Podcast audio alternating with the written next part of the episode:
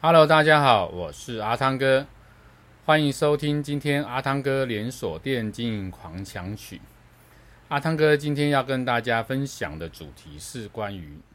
在新进的门市人员啊、对门市没有向心力的话该怎么办？那我想这个很多店老板都遇过类似这样问题哦。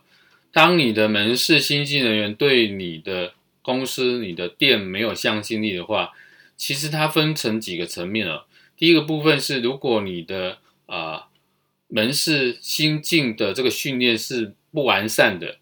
那你常常让新人晾在那边，不知道该怎么办。这个同时当然就会造成啊门市的这个新进人员他的这个向心力不足。那第二个有可能是今天在这个门店里面有一些状况，所以造成啊这样的一个问题。所以呢，在门市新进人员的这个。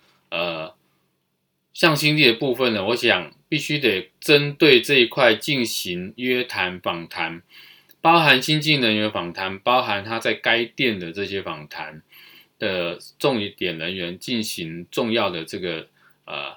了解哦。那从这里面去知道说如何呃为什么这个人员他在这个向心力上不足。那另外一个层面是我们要从呃整个。组织整个制度里面来去了解，那最好是能够完备你的新进人员的这个训练，让新进人员能够在过程中去了解到公司文化，去了解到整个组织，去了解到他在这个啊、门市，在这家店，在这个通路里面，他未来的职业发展。那么，如果他能够了解到这一点的话，其实在整体上面的向心力就不会这么的不足哦。那我想这个是呃，我们很多店老板都需要去努力啊、呃，学习努力啊、增加自己通路上面、自己门店上面这些制度的一个规划完善的部分。这是这一集跟大家分享的主题，欢迎您继续收听下一个主题，拜拜。